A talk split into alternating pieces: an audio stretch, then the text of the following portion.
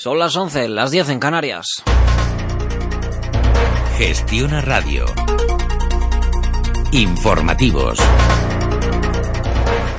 Buenos días. Primeras declaraciones del ministro de Hacienda en funciones, Cristóbal Montoro, sobre la decisión de la Comisión Europea de prorrogar la posible sanción a España por el incumplimiento en el objetivo de déficit. Montoro está convencido de que finalmente no habrá sanción, porque dice que Bruselas sabe que España es un país cumplidor y que está comprometido con el objetivo para 2016 y 2017. España es un país leal eh, con la Unión Europea convencido de que la estabilidad presupuestaria es eh, el camino para eh, consolidar la recuperación económica y la creación de empleo y por tanto no tiene ningún sentido que precisamente a los países que no es que sea, estemos cumpliendo sino que estamos en el convencimiento de que esa es la única vía para fortalecer el crecimiento económico y la creación de empleo pues no tiene ningún sentido el que seamos objeto de sanción. El titular de Hacienda mantiene, eso sí, que el gobierno que salga de las urnas el 26 de junio tiene que mantener ese grado de compromiso. Más asuntos. Coca-Cola European Partners, el gigante embotellador, tiene previsto debutar en la Bolsa de Madrid en la primera semana de junio, previsiblemente el día 2. La compañía no va a realizar ni una OPV ni una OPS de acciones, sino que llegará al parque inmediatamente un listing que supone la entrada directa en el mercado de las acciones de Coca-Cola Enterprises que cotizan en Nueva York. Una salida al mercado que ya ha analizado nuestros micrófonos Nicolás López, analista de MIG Valores. En todo caso, eh, entiendo que va a ser una, una decisión eh, positiva, ¿no? Eh, otra cosa es, bueno, pues qué, oportunidades van a tener los accionistas que van a quedar fuera, ¿no? De, de, esa primera salida, puesto que se va a hacer por, como has comentado, por el procedimiento de listing que va dirigido a, inversores institucionales. Entonces, pues los minoristas tendrán que esperar un poco a ver qué precios salen, cómo está cotizando y después, pues tomar sus decisiones de inversión, pero en principio pues es tener una, una opción más de una gran compañía los ministros de Finanzas y los gobernadores de los bancos centrales de los países miembros del G7, junto a los líderes de instituciones internacionales como el Fondo Monetario Internacional y la OCDE, por cierto, discuten hoy en la ciudad japonesa de Sendai fórmulas para revitalizar la economía mundial. Estaremos muy atentos a esa reunión antes, parada obligatoria en los mercados. Nuestro IBEX 35 rebota en tiempo real, lo hace un 1,05%, está ya en los 8.765 puntos, al cero mitad a la cabeza, 2,92% arriba. En el otro lado de la tabla, tan solo dos valores en negativo, IAG abajo un 0,52 y Bankia retrocesos del 0,39%. Si te interesa aprender a invertir a corto plazo, con buenas comisiones y con la ayuda de los mejores profesionales, tu solución es XTB. XTB, más que un broker online. Continúan las reacciones políticas a la decisión de la delegación del Gobierno en Madrid y de la Federación Española de Fútbol de prohibir las banderas independentistas catalanas en la final de la Copa del Rey del domingo. Un juzgado madrileño decide, lo hará esta mañana, si suspende el recurso impulsado por el Barça y por los aficionados culés. La decisión ha sido muy polémica, defendida por unos y criticada por otros. Desde Bruselas, donde participa en una reunión de ministros del Interior, Jorge Fernández Díaz dice que se trata de una decisión técnica en la que no ha participado su ministerio. Ahora toca esperar la decisión del juez. Fue de la delegación del Gobierno en el ejercicio de sus competencias y, no del Ministerio del Interior. Pero insisto, va a ser un juez el que se va a pronunciar y creo que en un Estado democrático de derecho en el que hay separación de poderes, pues el juez es el que tiene la última palabra, te guste o no te guste. Y en el terreno internacional continúa la búsqueda del avión de Egypt Air desaparecido la pasada madrugada en el Mediterráneo. Las autoridades francesas están reconstruyendo el trayecto del aparato. También investigan al personal de tierra del aeropuerto Charles de Gaulle. Beatriz Fernández. La búsqueda del avión de Egypt Air de momento ha sido totalmente infructuosa. Los restos de plástico y los chalecos salvavidas que se encontraron ayer cerca de la isla griega de Cárpatos no corresponden al artefacto desaparecido, mientras que la hipótesis de atentado terrorista que defienden desde Egipto y Rusia continúa cogiendo fuerza. Sin embargo, desde Francia el ministro de Asuntos Exteriores, Jean-Marc Ayrault, insiste en que su gobierno, aunque no descarta nada, no prevalece tampoco ninguna hipótesis sobre otra e insiste en pedir prudencia. Todas las hipótesis están siendo barajadas, pero no privilegiamos ninguna. No tenemos ningún indicio sobre las causas que ayer pudieron estrellar el avión. Francia está colaborando con Grecia y con Egipto. Hemos enviado un avión y un barco porque queremos la verdad y toda la verdad. Por ello, según medios locales, Francia estaría investigando al personal de tierra del aeropuerto Charles de Gaulle, desde donde despegó el aparato, así como la lista de pasajeros para intentar esclarecer si existen vínculos entre alguno y el siniestro. Desde Egipto, sin embargo, siguen defendiendo, como decimos, la posibilidad de ataque terrorista por encima de la de un posible fallo técnico basándose en que antes de perder la señal el avión no emitió ninguna llamada de socorro. Esto es todo por el momento. La información vuelve a Gestiona Radio en 55 minutos. Gestiona Radio. Informativos. Todo lo que necesitas saber.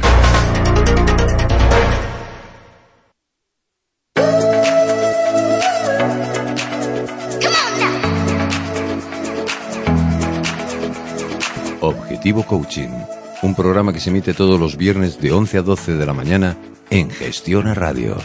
Si quieres compartir con nosotros, darnos tus opiniones, llámanos o escríbenos al teléfono 609 97 38 69. Objetivo Coaching. Hoy nos acompañará Margarita Álvarez, directora de Marketing y Comunicación del Grupo ADECO. Hablaremos sobre felicidad laboral y desarrollo profesional. A partir de las once y media nos acompañará Aurelio García de Sola, presidente y fundador de The Heroes Club. Charlaremos sobre las nuevas iniciativas digitales que están abordando. Hoy nos acompaña Margarita Álvarez, directora de Marketing y Comunicación del Grupo ADECO. Bienvenida Margarita, gracias por estar con nosotros. ¿Cómo estás? Muchas gracias, Diego. Pues estupendamente, encantada. Buenos días, Margarita. Bienvenida y bien hallada. Muchísimas gracias. Marga, ¿están mejorando las oportunidades de empleo y desarrollo profesional? Pues sí, la verdad es que mucho más despacio de lo que nos gustaría, porque bueno, todavía hay mucha gente pasando momentos difíciles, pero es verdad que están mejorando y es verdad que ya desde el año pasado veíamos un poco de crecimiento y veíamos un poco de repunte y, bueno, pues pues en ese sentido somos un poco optimistas. Lo que pasa es que claro, ser optimista con tanta gente pasándolo mal, pues pues no es fácil. Actualmente los contratos que se realizan son más cortos y más precarios económicamente hablando. Pues, eh, pues la verdad es que sí, la verdad es que son más cortos eh, de duración y es verdad que la crisis ha hecho que determinados sectores pues eh, pues se reduzca el, tema de la remuneración, cosa que bueno pues pues que es una lástima, pero es verdad, es verdad que ha ocurrido y es verdad que es un hecho. ¿Crees que se han reducido de manera notable los índices de conflictividad laboral? Bueno, la verdad es que sí, se nota, sí que se nota, sí que se ha visto estos últimos años que efectivamente se han reducido y que bueno, pues eh, pues eso es algo que, que es que es bastante evidente, o sea, eso es algo que sí que está que sí que está ocurriendo. Hablando de la pregunta anterior, eh, creo que hoy en día trabajamos bastante más y ganamos bastante menos, ¿no crees? Bueno, la verdad es que sí. O sea, si, si hacemos un análisis de, por ejemplo, de sueldos, de lo que ha ocurrido estos últimos años, es verdad que hay sectores en los que los sueldos han, han descendido y han descendido bastante. En cuanto a horas, eh, pues yo creo que en España es difícil que trabajemos más horas. Es verdad que tenemos un síndrome de presencialismo importante, pero también es verdad que hay sectores en los que el hecho de reducir plantillas ha hecho que haya gente que tenga que trabajar eh, más horas por cubrir esas esas carencias, lo cual eh, pues es injusto tanto para el que ha tenido que salir como para el que está sufriendo ese sobreexceso de trabajo. Vamos a hablar de un tema que a ti te gusta mucho. A ver, mira, la felicidad en el trabajo, vamos a ver si conseguimos definirla, pero no como concepto de felicidad, como algo etéreo, sino como el tiempo empleado entre trabajar y la satisfacción en función de los resultados obtenidos por nuestro esfuerzo. ¿Crees que se corresponde con la realidad? Sí, absolutamente. Mira, cuando hablamos de felicidad, siempre tendemos, eh, yo creo que, hemos pervertido un poco la palabra entre todos, porque al final, cuando hablas de felicidad, la gente dice, no, pero hombre, es que no existe, es que la felicidad no es un estado de nirvana constante. Eh, la felicidad y cada vez más eh, se define como la suma de momentos positivos a lo largo del día, la sensación de, de plenitud, la sensación de, de llevar una vida satisfactoria. Eso es la felicidad y la suma de esos momentos cotidianos, de esos momentos diarios. Y esto ocurre lo mismo en el trabajo. Claro, la gente te dice, no, hombre, pero es que yo feliz, feliz. Bueno, es que no se trata de, o sea, es más el sentirte satisfecho y pleno con lo que haces. Es más esa sensación de, eh, de disfrutar, de, encontrarle momentos al día en los que dices, oh, qué bien, qué, qué chulo esto que hago. Y, cuando nos llevamos a otro plano es cuando, cuando no encuentras, claro, cuando, cuando no es tan fácil de decir, no, bueno, es que se puede ser feliz en el trabajo. Es que, claro, no es que se pueda, es que se debe, es que pasamos muchas horas en el entorno laboral como para pensar eh, que bueno que esto es un trámite y que ya seré feliz cuando llegue a casa es que esto no funciona así porque además eh, la vida personal contagia a la laboral y la laboral a, la personal o sea que o somos felices o razonablemente felices en los dos ámbitos o, difícilmente podremos definirnos como personas plenas y, felices. Eso era lo que te iba a comentar ahora, ¿no? Realmente nuestras vidas, tanto laboral como personal, son vasos comunicantes. Es decir, si somos felices en nuestro ámbito personal, eh, deberíamos serlo en nuestro ámbito laboral, ¿no? Esto incide negativamente en el tema de que las personas que no consiguen estar satisfechas con su trabajo repercute siempre en su vida personal, ¿verdad, Marga? Absolutamente. Además es, es, es, evidente, o sea, es evidente que una persona no puede decir, oye, pues salgo de la oficina, cierro la puerta y se acabaron mis problemas, ahora empieza lo bueno. Esto es muy complicado y entonces acaba afectando un terreno, acaba afectando al otro terreno. Y esto se ve sobre todo clarísimamente cuando tú tienes a una persona en desempleo. El desempleo es una de las causas eh, más importantes en cuanto a causar infelicidad, porque a lo que ataca el desempleo, mucho más que a la parte económica, que evidentemente, evidentemente también, es a la parte más íntima de la persona, esa su sensación de plenitud, esa su autoestima, esa a la sensación de que estás haciendo algo útil. Y eso lo que hace es minar a la persona, te mina en el plano personal. Entonces, es que son vasos comunicantes, es que, insisto, el, el estar feliz en un área y en el otro no, eh, es muy complicado. Son, son, como tú decías antes, Ana, vasos comunicantes. Pues hablando de felicidad, quería hacerte una pregunta ahora. ¿Ser nuestro propio jefe aumenta nuestro nivel de felicidad laboral?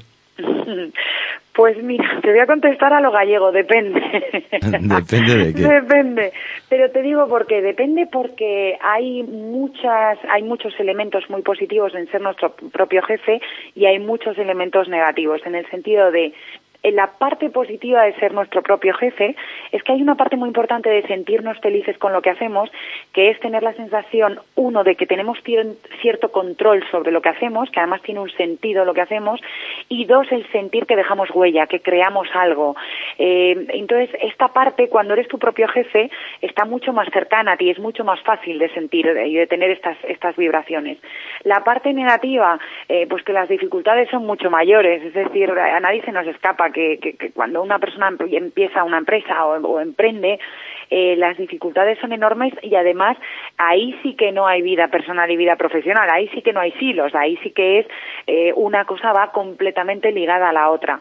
Pero es verdad que la sensación de crear, la sensación de estar haciendo algo eh, por ti mismo, esa sensación de pensar que tiene sentido lo que estás haciendo y que tiene un sentido que va más allá, eso es potentísimo y eso es un motivador potentísimo. Entonces, eh, te digo depende porque, bueno, tiene su lado bueno y su lado malo, pero es verdad que estas motivaciones intrínsecas y esta capacidad de pensar, ostras, estoy creando algo, es eh, tremendamente potente cuando las dificultades, bueno, aparecen, pero, pero te permiten continuar con el proyecto.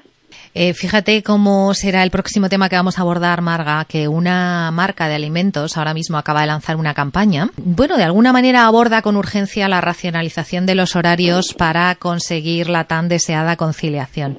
Eh, ¿Vamos a verlo este siglo o nos va a tocar para el que viene? pues mira, la verdad es que con la, con la conciliación pasan dos cosas. Mira, por un lado, eh, la conciliación ya no es que sea solo importante para la persona, es que eh, tenemos que ser conscientes de que la conciliación es muy importante para la empresa. ¿Por qué te digo esto? Pues mira, yo por ejemplo en mi equipo, yo les insisto muchísimo, soy muy pesada con la conciliación, siendo la que peor concilia del mundo pero soy muy pesada con la conciliación ya desde el plano ya bueno desde el personal evidentemente porque es gente a la que aprecio mucho pero desde el egoísta eh, yo la gente que trabaja conmigo quiero que vivan cosas ahí fuera quiero que experimenten quiero que entiendan lo que está ocurriendo ahí fuera porque cuando vienen aquí traen experiencias traen vida eh, son mucho mejores personas y son mucho mejores profesionales porque traen unas vivencias que luego se pueden aprovechar aquí, que luego puedes, eh, de las que puedes extraer muchísimos aprendizajes. Eso por un lado, por eso le doy tantísima importancia a la conciliación. Y luego además, bueno, y porque evidentemente como sociedad más nos vale ir en este sentido. Pero luego además, claro, con la conciliación eh, tenemos que ser, que ser conscientes de que la conciliación es algo a lo que tenemos que ponerle un poco de, sentido común porque cada vez nos va a ser más difícil. Es decir, todos estamos conectados 24 horas. No hay ninguno que no contestemos un mail un domingo o que no consultemos el, el teléfono antes de irnos a la cama. Entonces, a esto va a haber que ponerle sentido común. Ya hay países como Francia que se están planteando regular el que durante tres horas al día tú puedas no consultar ninguna herramienta laboral. Eh, yo creo que esto más que de regulación va de sentido común, va, de que todos entendamos que las personas equilibradas son mejores personas, pero sobre todo mejores profesionales.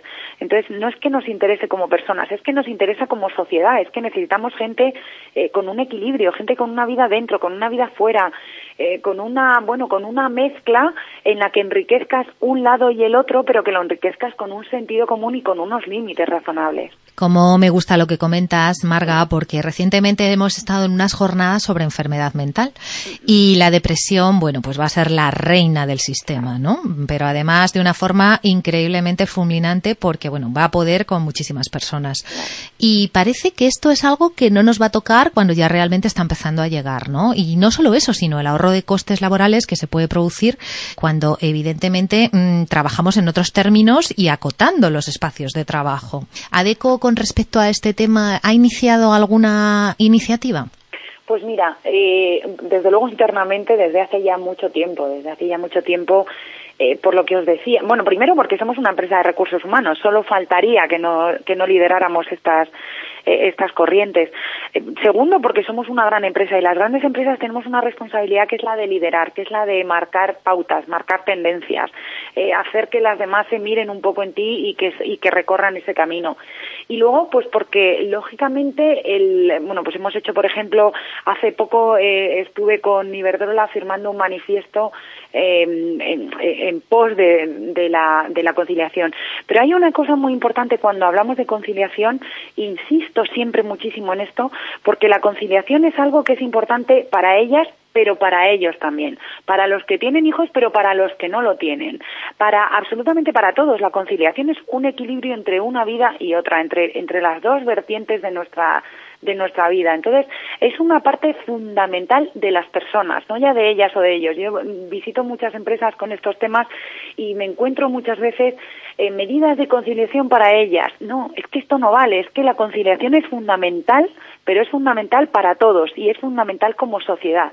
Entonces, eh, pues estamos metidos en todos los fregados que podemos con este aspecto, con este a este respecto, porque de verdad eh, creo que es un que es un área fundamental que tenemos que, que abanderar todos, de verdad lo creo. Insisto, es siendo eh, siendo el peor ejemplo, pero sé de la importancia y, entiendo perfectamente que es eh, hacia donde vamos a ir.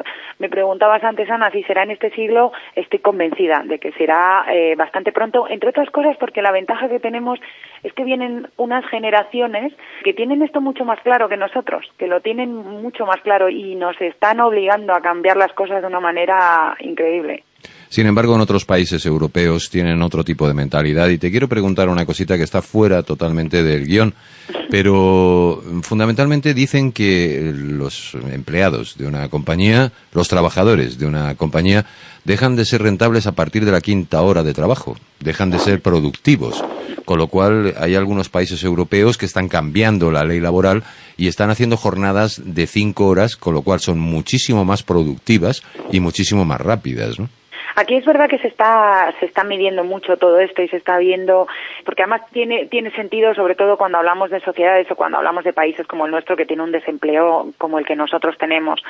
Es verdad que, bueno, ahí lo que habría que ver también mucho es, mira, nosotros hablamos mucho de nuestra, de nuestra idiosincrasia, de cómo somos los españoles, del presencialismo, pero es verdad, fíjate, que hay una parte que a mí no me gustaría perder nunca de nuestro carácter y de nuestra forma de hacer las cosas.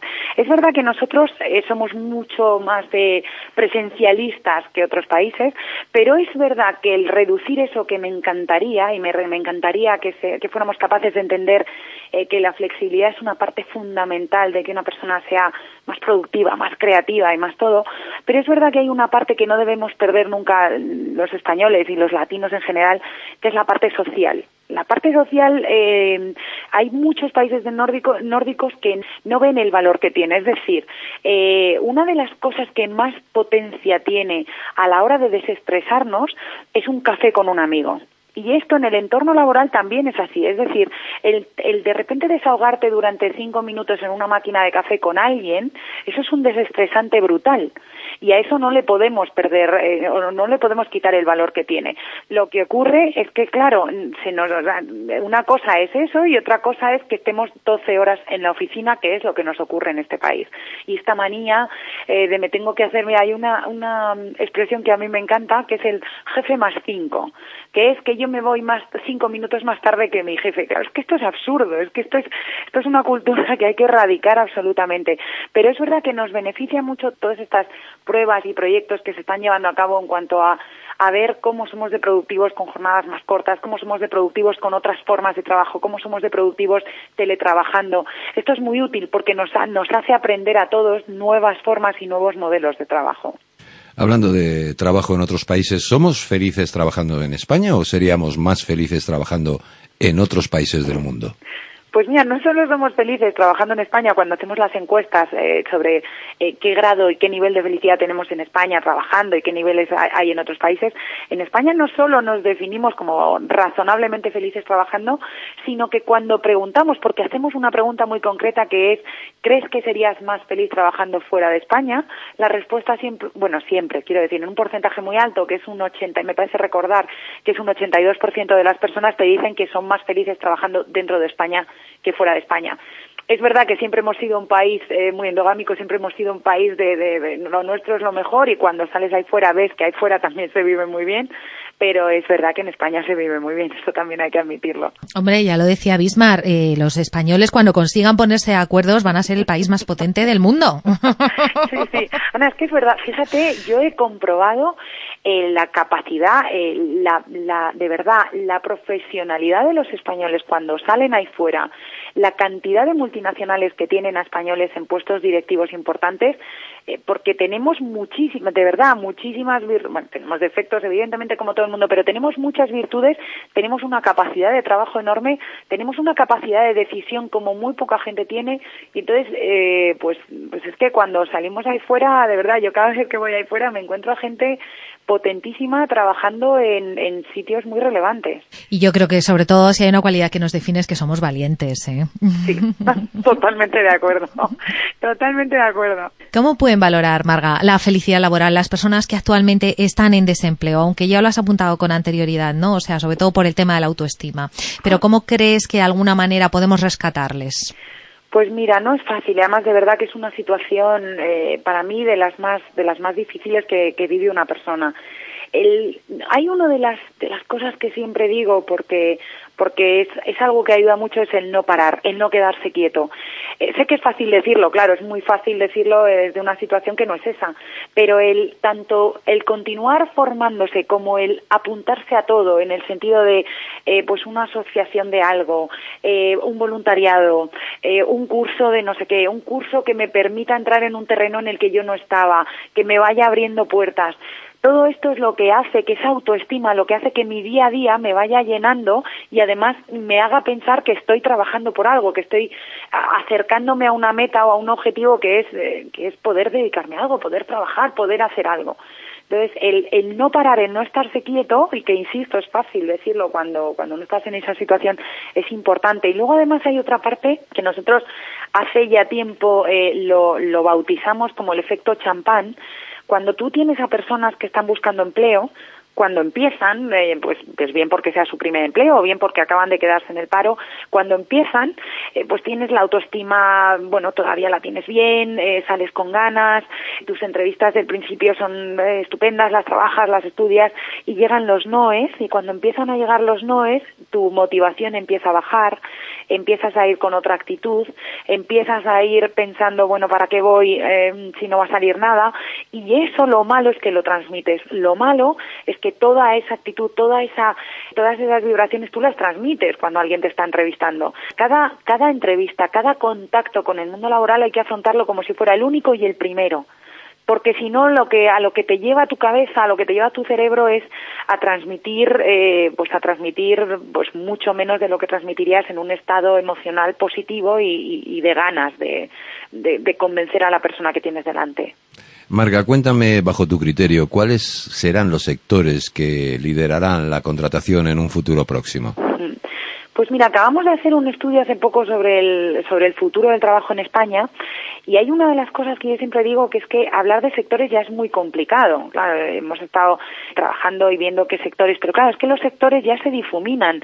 Ahora cuando tú tienes, por ejemplo, Mercedes cuando compra eh, MyTaxi, pues claro, ¿en qué sector está? ¿Está en el del transporte? ¿Está en el...? Claro, ellos dicen que están en el de la movilidad. Claro, pues eso ya es diferente.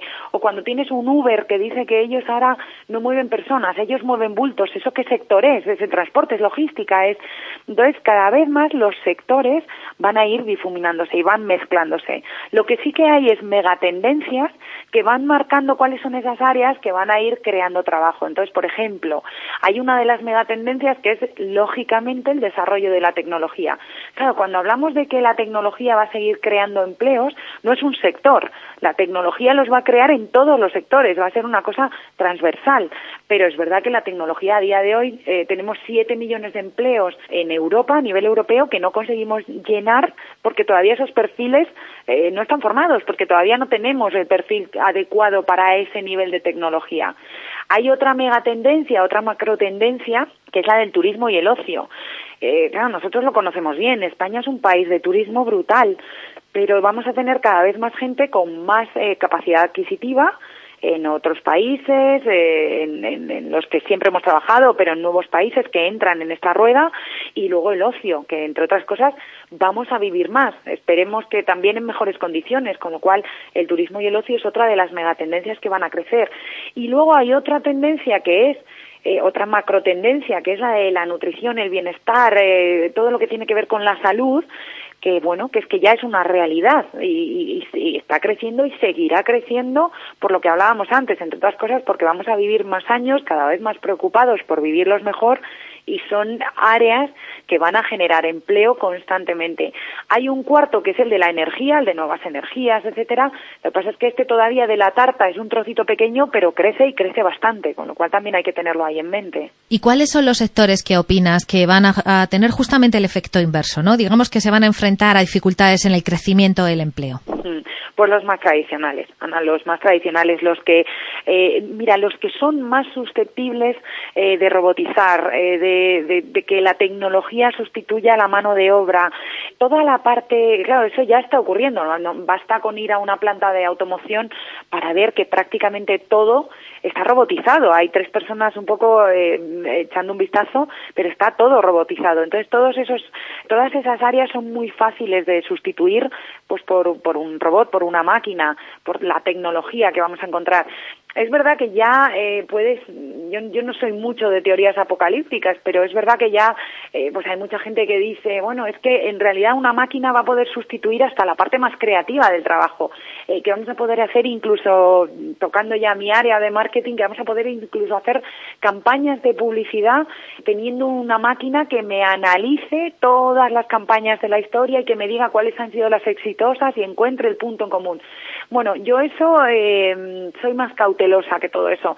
Creo que todavía la parte emocional, la parte del ser humano es tremendamente relevante. Creo que todavía eh, dentro de, nuestras vidas es muy importante la emoción, las experiencias, lo que hace sentir, lo que te hace vibrar y eso es muy difícil de sustituir. Pero es verdad que todos los sectores que, son susceptibles de robotizar, susceptibles de que una máquina haga esa tarea manual, son los que más van a sufrir, lógicamente. Pues ¿qué tipo de habilidades crees tú y qué tipo de capacidades tendrá que tener un trabajador aproximadamente en el año 2020? Pues mira, yo creo que, que prácticamente las que tenemos que tener ahora, porque una de las cosas de las que me doy cuenta es que el, el futuro ya está aquí. Una de las cosas cuando analizamos las cosas que van a pedir los directores de recursos humanos eh, dentro de cinco años, la mayoría ya se piden hoy. Hay una, bueno, pues hay una tendencia enorme ahora mismo eh, de hablar sobre todo de actitud y de habilidades personales, de todas esas habilidades que son, que son transversales, que van mucho más allá del conocimiento, que es aquello que tú aportas y, como, como parte personal, y eso ya está ocurriendo, porque al final, fíjate, nosotros hemos llegado a, tener procesos de selección en los que no se sabía cuál iba a ser exactamente la función de la persona, porque es una empresa tecnológica que como va cambiando tanto y tan rápido, no está muy segura eh, de, de qué es lo que va a necesitar dentro de seis meses. Lo que sabe es que necesita una persona con una capacidad de aprendizaje enorme, con una capacidad de trabajar en equipo tremenda, con una capacidad de liderazgo, con una capacidad de tal y unos conocimientos a día de hoy eh, determinados, pero que no tiene muy claro si esos conocimientos dentro de seis meses van a ser suficientes. Probablemente ya no. Entonces, lo que, lo que de verdad va a hacer falta en el día o, dentro de tres, de cuatro o de cinco años es lo que nos hace falta a día de hoy. Otra de las capacidades que buscamos hoy mucho y que, y que bueno, pues a los españoles nos cuesta es la de la comunicación. Y cuando hablas de, la habilidad de la comunicación, la gente piensa eh, en, en, hablar en público. La comunicación es mucho más que eso. La comunicación es transmitir, la comunicación es convencer, la comunicación es eh, ser capaz de, de contagiar determinadas cosas. Y esto es relevante para hablar en público para hablar en privado, para vender un proyecto, para convencer a otro departamento, para convencer a un entrevistador de que tú eres la persona. O sea, la comunicación es una de esas habilidades básicas eh, que en España trabajamos muy poco y deberíamos trabajarla desde niños, pero es una de esas mm, habilidades que más se piden. La gestión del cambio, por ejemplo, fundamental. Claro, las empresas nos vamos a tener que adaptar a velocidades mucho más rápidas de la que nos adaptamos ahora. Y cuando hablamos de empresas es que no son entes, somos las personas las que nos adaptamos o no nos adaptamos. Entonces esa capacidad de adaptarte, esa flexibilidad, esa capacidad de, de adaptarte al cambio va a ser fundamental, porque además Mira, una de las cosas que, que, estamos viendo es que cuando le preguntas ahora a los millennials o a la, a la generación Z o cuando les preguntas cuántas veces creen que van a trabajar o, o, van a cambiar de trabajo a lo largo de su vida, ellos te dicen ahora ya cinco o seis veces. Yo creo que se quedan cortos. Cuando nos preguntaban a nosotros, cuando preguntas a generaciones anteriores, pues, pues como mucho dos veces. Eh, bueno, pues es que esto es una realidad, es que vamos a cambiar mucho más de trabajo y vamos a cambiar mucho más de área y vamos a cambiar mucho más de proyectos y todo va a ir mucho más rápido. Entonces es otra de esas habilidades eh, que las empresas ya están buscando y que en las que nos vamos a tener que, que, que, esforzar todos. Se me venía a la cabeza, Marga, según hablabas, eh, el tema de la empatía también y la asertividad. Madre mía, lo que nos queda, lo que nos queda para aprender. ¿eh? Sí, ah, bueno, Ana, ni te cuento, claro. Sí. Ni te cuento. Fíjate que cuando hablamos de, de perfiles tecnológicos, a la vez está surgiendo mucha demanda de perfiles más sociológicos y psicológicos porque la parte humana, la parte de, de sentimientos, la parte de emociones, es que sigue estando ahí, es que no, no va a desaparecer y es más, eh, va a haber que potenciarla porque la tecnología hay cosas que nunca va a poder sustituir. Marga, pues te agradecemos infinitamente tu tiempo y tu colaboración porque tienes una agenda diabólica y demoníaca. Cuando hagamos el Congreso de Conciliación, la primera ponente vas a ser tú, ¿eh? Por favor, debes estar ahí la primera. Muchísimas gracias y hasta pronto, Marga. A vosotros, un beso enorme. Gracias por estar al otro lado de la línea telefónica, Marga. A vosotros, Diego. Objetivo Coaching, un programa que se emite todos los viernes de 11 a 12 de la mañana en Gestiona Radio. Si quieres compartir con nosotros, darnos tus opiniones, llámanos o escríbenos al teléfono 609 97 38 69. Objetivo Coaching. Hoy nos acompaña Aurelio García de Sola, presidente de The Heroes Club. Buenos días, Aurelio, bienvenido. Muy buenos días. ¿Qué tal? ¿Cómo estás, Aurelio? Bienvenido de nuevo Eh, aquí como con siempre nosotros. digo yo, aunque a la gente le moleste y se cree que es otra cosa, digo impresionante. Eso Bueno. está muy bien. es una buena forma de empezar la mañana, di que sí. Aurelio, ¿nos hace falta más flexibilidad en los sectores de la economía española? La flexibilidad viene dada por el nuevo eh, mundo en donde entramos, que es el mundo eh, digital ¿eh? y la nueva economía, eh, que eso hace que las empresas tengan que tener no mayor flexibilidad, sino es que eso es otra forma de, de trabajar. Aurelio, dime si está influyendo la incertidumbre política en el desarrollo de las empresas. Mira, es curioso. eh, yo pienso que sí que influye al final la administración que tenemos aquí en España y es la pregunta que me haces. La administración que tenemos es, está muy metida dentro de la iniciativa privada, ¿no? De alguna manera, el Estado está, bueno, pues controla muchísimo y yo creo que, que de alguna manera la gente ha pensado o piensa de alguna manera que sí que influye, ¿no? Pero yo creo que al final, pues yo creo que como cuando, no sé, estoy pensando hace tres siglos o cuatro siglos, cuando la gente, o sea, no había administración, había mm, otra cosa, eh, y al final la gente se busca la vida. Entonces, eh, yo creo que el, la que la gente se busque la vida hace que sacan nuevos proyectos, nuevas ideas, nuevas iniciativas fuera de ese, eh, podríamos llamar papá Estado. Fíjate que de hecho es que dicen que, bueno, hemos estado con, y estamos con un gobierno en funciones, pero que tampoco se nota tanto, ¿no? O sea, realmente.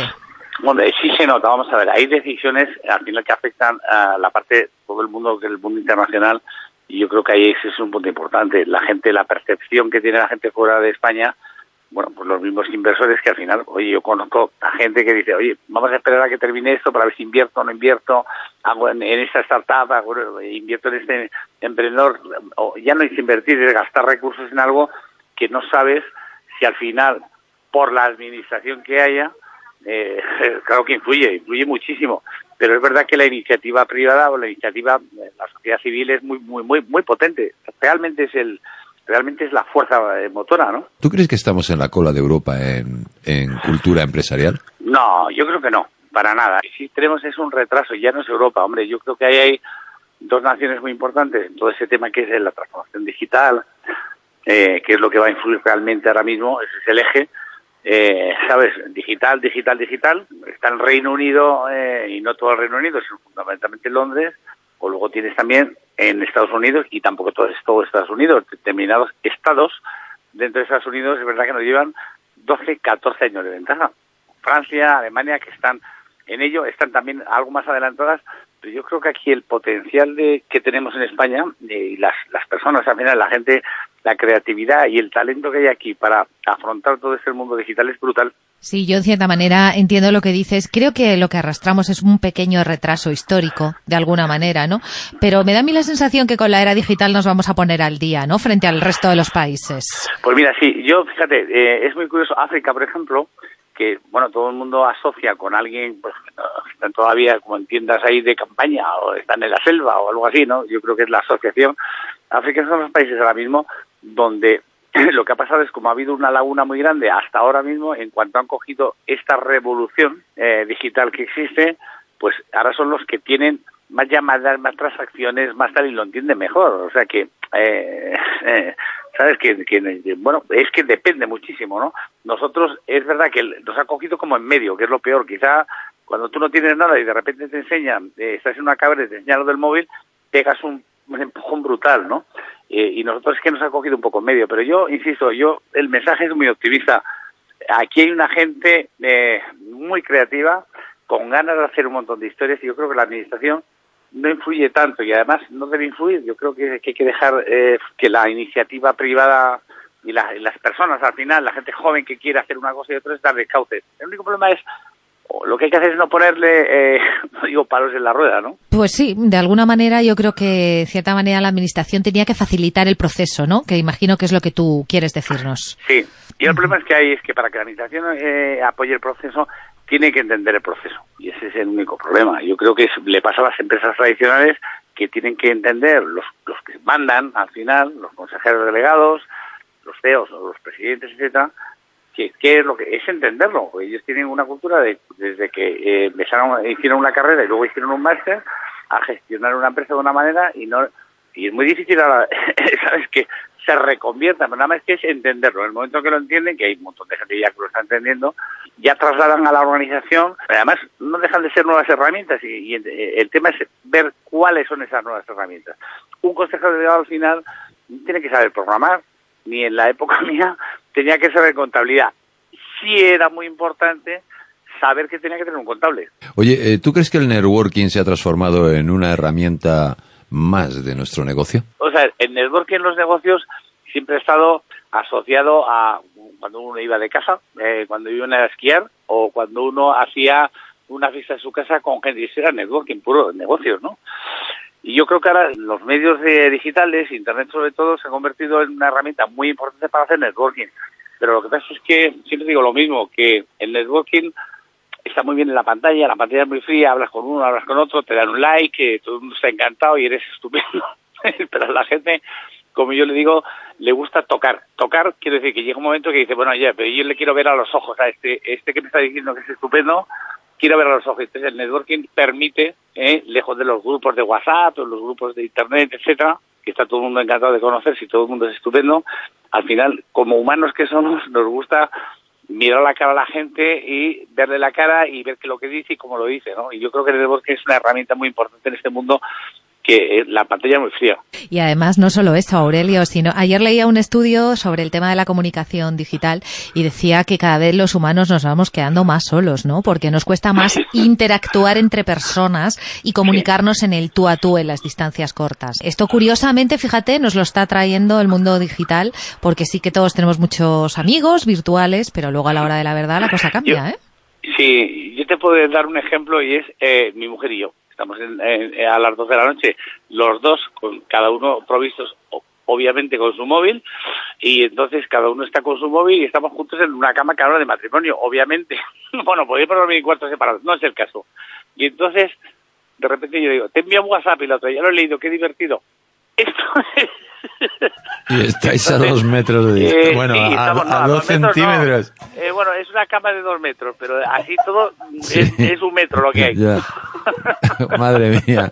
Pues entonces, nada, tenéis una comunicación brutal, ¿eh? O sea... No, pero digo que el tema es, no, si la comunicación es estupenda, pero llega un momento que cada uno tiene su aparatito de delante y dice, oye, este mío, ¿qué? ¿a qué es divertido? Sí, sí, que o, o le oyes cuando le envías el WhatsApp, ves a un metro cómo se están muriendo de risa en vez de contárselo directamente. ¿no? Sí, no, yo he comprobado que podemos tener unos 20.000 o 25.000 amigos, pero en realidad con los que hablamos son con tres. O sea que... Ah, bueno, obviamente, bueno, pero eso pasa en la, vida real igual. En la, vamos, la vida real, no, no la real, la real es la otra también, pero que la realidad no virtual, que es la de la pantalla, ocurre igual. No, la real es realmente, y valga la redundancia, el ir a cenar a un restaurante y ver en una mesa sí, señor. Eso que, que, que está todo el mundo callado y está cada uno con su teléfono móvil y se están mandando WhatsApp entre ellos y están en la misma mesa.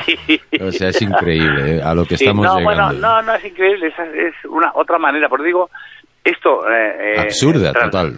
bueno, no es absurda, es la que hay. Entonces, lo que es importante es que esto trasladado a las empresas, porque claro, la vida eh, de las personas humanas, como yo digo, no personas animales, personas cosas, no, las personas humanas, eh, bueno, esta es la herramienta que hay ahora mismo. Lo que ocurre y lo que estaba diciendo antes, en el tema de las empresas pasa igual. Eh, ¿Sabes? Los ejemplos que estamos poniendo a nivel privado pasan exactamente eh, igual en el otro lado. El tema es que tú entiendas en la empresa que la forma de comunicar es otra. No es otra, es la misma, pero tiene otras herramientas. Bueno, es, entenderlo, es entenderlo nada más. Yo ahora voy a mandarle, voy a mandarle a Ana un WhatsApp que la tengo al lado en el micrófono de al lado para decirle Seguro que... lo estás haciendo y estás diciendo, oye, pregúntale a Aurelio otra cosa que estás diciendo una bobada. No, no, le estoy, le estoy mandando, le estoy mandando un WhatsApp diciendo, ahora preguntas tú. Exactamente, vamos, estoy seguro. ¿Sabéis lo que pasa? Que es que yo soy muy, muy enamorada de las personas y a mí me gusta mucho tocar, comunicarme, vis a vis, estas cosas. Yo, yo tanta tecnología como que no, como que no. Se me queda un poco. Yo no estoy, yo no estoy en contra, al revés, hombre, te permite conocer, te da más posibilidades, es verdad, que Internet lo que ha venido a hacer es eh, ha venido a socializar un poco todo, o sea, la información, la cultura. Ayer estaba alguien en alguna tertulia de, alguien, a compañero vuestro, hablando del tema de, oye, pero qué maravilla es ver el Hermitage en, en Internet, que tienes unas imágenes espectaculares y si no tienes recursos, o por lo menos quieres saber qué es lo que hay en el Hermitage. Y entonces es estupendo. Eh, entonces, oye, no podemos decir, este, no, eh, son otras herramientas, pero lo que yo digo es, a efectos de empresas, a efectos eh, humanos, es entender qué significa. Yo tengo a alguien a mi cercano que decía, bueno, pero esto, pero realmente esto cómo afecta a la cuenta de resultados de las empresas. ¿Cuáles son las actividades que desarrolláis actualmente en The Heroes Club? Pues mira, últimamente yo creo que ya hemos dado con el clavo, porque nosotros no dejamos de ser una startup. Hemos dado con el clavo en el sentido de que es muy importante cuando tienes un club donde hay 300 eh, socios y donde hay 120 mentores y la gente, alguna gente me pregunta, oye, pero ¿tú cómo haces negocio con esto? De momento no hago ningún negocio, pero está claro que eh, analizado el tema ves como el tema del conocimiento es importantísimo. Y al final, eh, lo, que, lo, que he estado diciendo anteriormente es muy relevante. La gente que toma decisiones, las empresas, entienda qué es lo que está pasando en, este, en este otro mundo, en este tsunami digital que viene, ¿no? Que está, no, que viene, que está. Y eh, nos dimos cuenta al final que el conocimiento que tienen los socios, el conocimiento que tienen online, de todo ese mundo online, no lo tienen las empresas que también son socios y que son empresas tradicionales. Y ahí eh, lo que hemos hecho es crear una cosa que se llama The Heroes Club Institute, donde, bueno, pues 12 mentores del club lo que han hecho es, en este caso no quiero decir el nombre de la empresa, pero hemos estado con el comité de una empresa, eh, comité de dirección de una empresa muy relevante, haciendo dos días y dándoles un poco, eh, como yo digo, no les vamos a enseñar nada, porque era una persona de 50, de 60 o de 40, incluso, ¿a qué le vas a enseñar? Simplemente es despertar, lo que yo decía antes, conocer qué es lo que está pasando y qué son las herramientas de otro de este otro mundo que viene, ¿no? Y entonces, pues en el club hemos hecho este de Heroes Club Institute y este le hemos llamado Digital Show y hemos hecho ya eh, dos cursos en este sentido, eso sí, de, de, de 9 de la mañana a 7 de la tarde, todo un comité de dirección y ese es uno de los temas que estamos haciendo más importante y luego lo que vamos a hacer es eh, eh, el lunes, el próximo lunes día 23, eh, es celebrar tres años de intentar, bueno, es la nota de prensa un poco que hemos enviado, es decir, pues yo estaba dándole vueltas, ¿qué hemos hecho en tres años? Pues mira, ayudar y empujar y apoyar proyectos de emprendedores. Oye, y pues cuéntame ahora cuál es el valor añadido que aporta un mentor.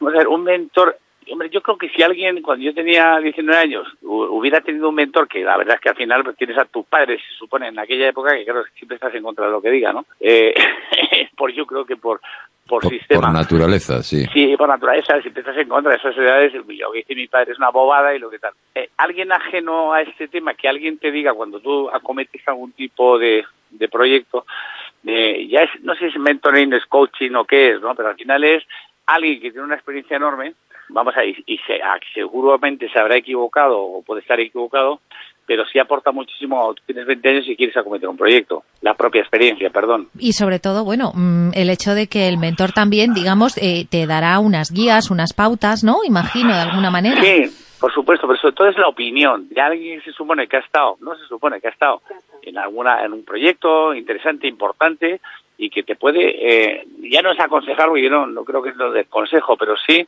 orientar para decisiones que tomas cuando tienes 20 años y vas a montar algo que no tienes ni idea de cómo funciona ese mercado tradicional que ha funcionado siempre, que venga alguien y te diga, oye, esto no funciona así en esta. Yo creo que la manera que tiene de, de, entender tu proyecto, de venderlo, es, eh, bueno, de esa manera, ¿no? Y, por supuesto, es una opinión, digo, eh, habrá muchos, como dicen ahora mismo, los, los las, las algunas aplicaciones que hay, algunos proyectos que hay, es la segunda opinión, la de los médicos, ¿no? Pues aquí pasa igual. Aparte de los encuentros que estáis realizando con The Heroes Club, yo sé que estáis organizando otro tipo de encuentros distintos, unos desayunos entre el mundo empresarial, los socios.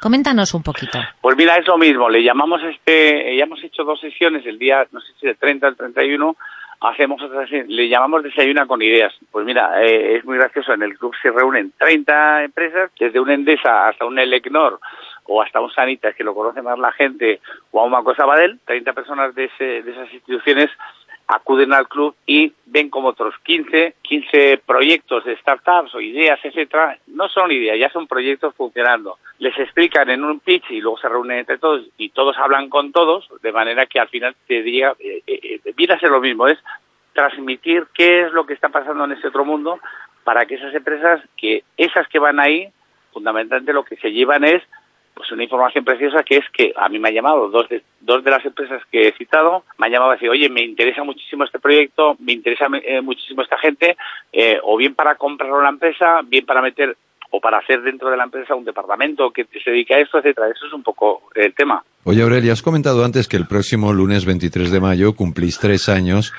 de vida y estáis de infierno, de infierno, de infierno. y que estáis impulsando empresas y proyectos y emprendedores.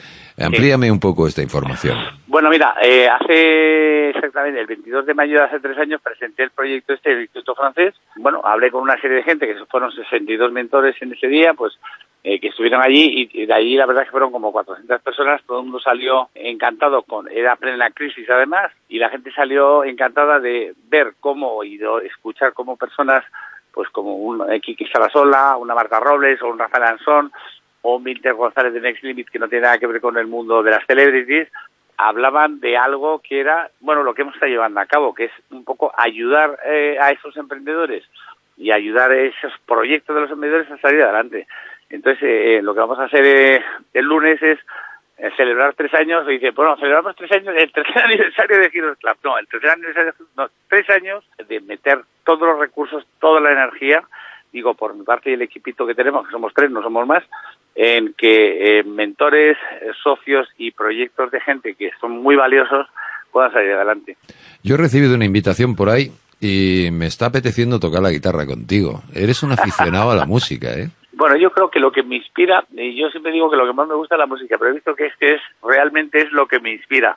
El oír una música agradable o oír una música para bailar, me apasiona bailar, más que casi oír música, bueno, oír música bailando es lo que me gusta realmente, pero eh, es lo que me inspira. Entonces, el evento yo lo he relacionado con este tema. Hay, hay una, un tema musical de, de, Chuck Berry, eh, bueno, y de Chuck Berry, de otra gente que es de la Ruta 66, que es la ruta que se hace en Estados Unidos desde la costa oeste a este, a la este. Vas pasando por ciudades, van pasando cosas, vas viendo mucho cactus, mucho desierto, pero eh, lo que ocurre en, todos esos sitios de van eh, parando desde de Alabama hasta Oklahoma o yo que sé, varias ciudades en una moto, en este caso es una moto Harley, yo es verdad que me, me apasiona también la, la, la Harley, tengo una, una Harley, lo que hago es, eh, bueno, pues vengo a trabajar, es, un instrumento de trabajo, ¿no? Pero al final te montas ahí arriba y parece que estás viendo una película. Lo que más es trasladar esa película de lo que ha sido tres años del club, no sé si en la Harley, pero sí con todas las imágenes de todas las reuniones, eventos, etcétera,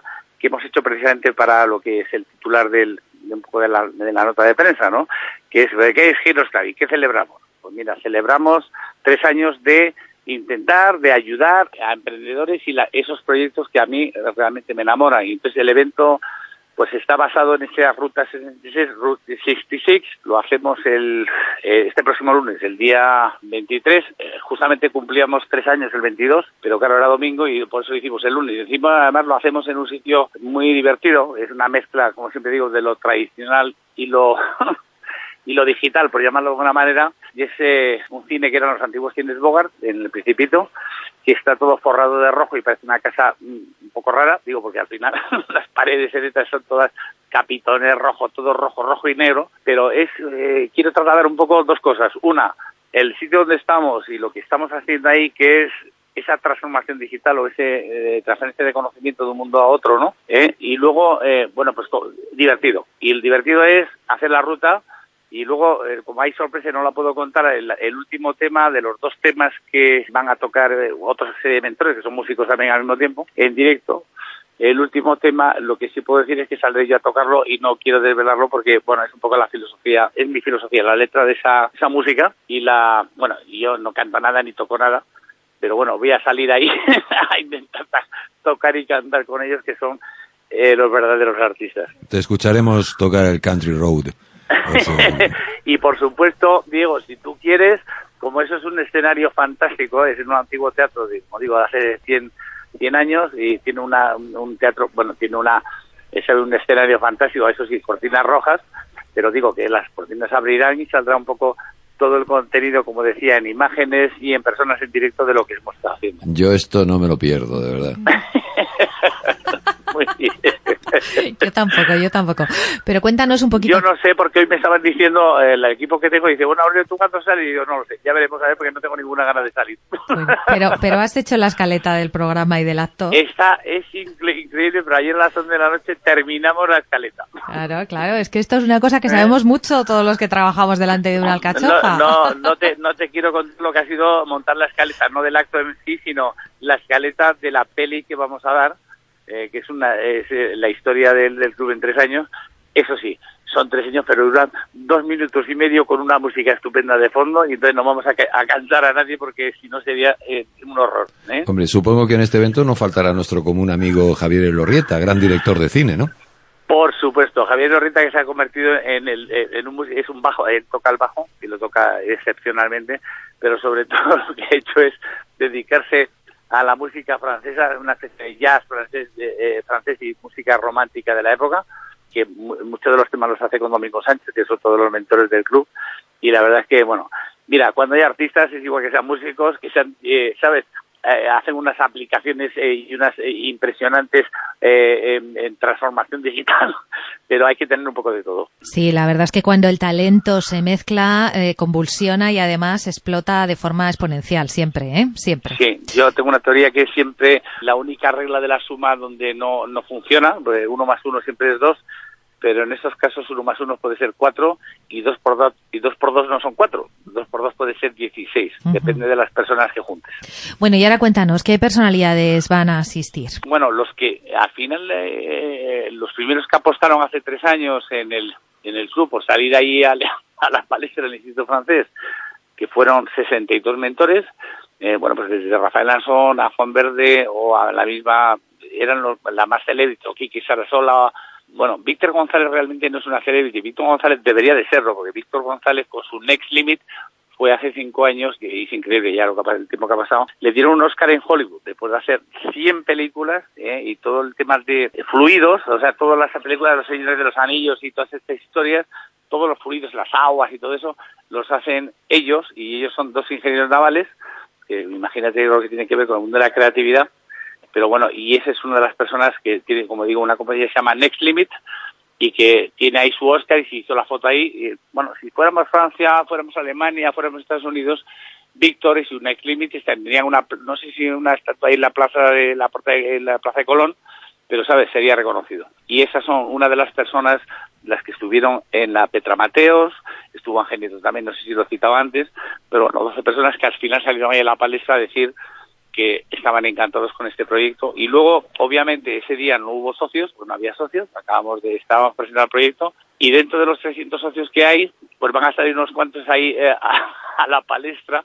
Como yo digo, el acto lo va a presentar, son dos personas que son los vicepresidentes del club, uno es eh, Carsten Moser y otro es eh, una persona que conocéis que habéis eh, entrevistado no hace mucho ahí en vuestro programa, ¿no? Geraldine Filippi, que es la directora de Business France aquí en España y bueno, ellos son los que van a dirigir el encuentro, porque yo ya digo que no sé si voy a salir o no voy a salir y voy a decir esto. Yo lo que he hecho es, esta gente, estas personas y estos proyectos, he intentado ponerlos en, en valor, ¿no? O sea, que ese va a ser un poco el evento. Ellos, los músicos además, van a tocar en directo, eh, tanto Javier Lorrieta como José María Guzmán, antiguo o anterior Cadillac, o el mismo este Diego Barranco y Fernando Bermúdez Lores, que no, están, no, son, no son mentores del club, pero son una gente que tocan con ellos.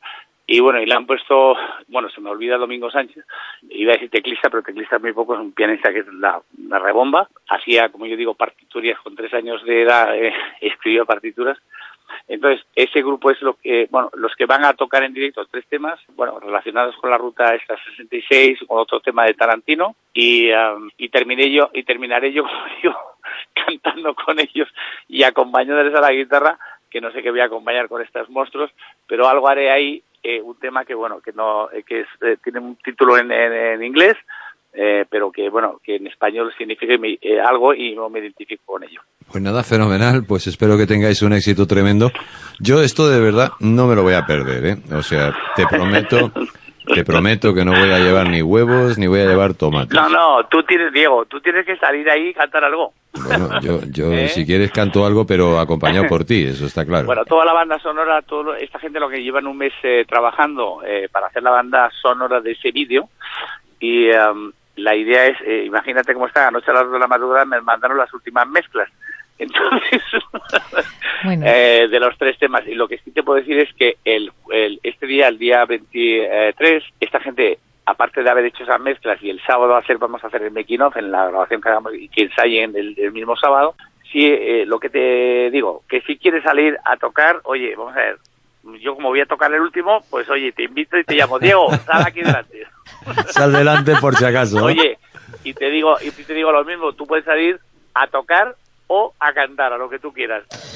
Uy, uy, uy, yo desde que cantaba en el coro del cole ya mm, se me ha olvidado, ¿eh? Yo me dejas una alcachofa y tengo que presentar lo que tú quieras, pero... Sí, sí, yo creo que de todas maneras si estáis, eh, no sé si será sorpresa o no, pero de repente, tampoco lo quiero desvelar, pero me parece que vais a tener que salir de repente a dar el careto. Ah, sí, vamos a tener que salir, bueno, pues saldremos, lo que toque. Eh, bueno, lo que diga, lo que diga Carsten y... Y, y Geraldine. eh, Pues Aurelio, muchísimas gracias por haber estado al otro lado de la línea telefónica con nosotros una vez más. Y bueno, nos veremos el lunes, el próximo lunes 23 de mayo, para celebrar ese tercer aniversario de vuestra compañía. Muchísimas gracias. Aurelio. Diego, gracias a vosotros. Te espero ahí en el escenario. Venga, a ver si es verdad. Hasta abrazo. pronto, hasta pronto, Adiós. Aurelio, que todo salga muy bien. Venga, un abrazo. Muchísimas gracias, Ana. Hasta luego. Objetivo Coaching, un programa que se emite todos los viernes de 11 a 12 de la mañana en Gestiona Radio.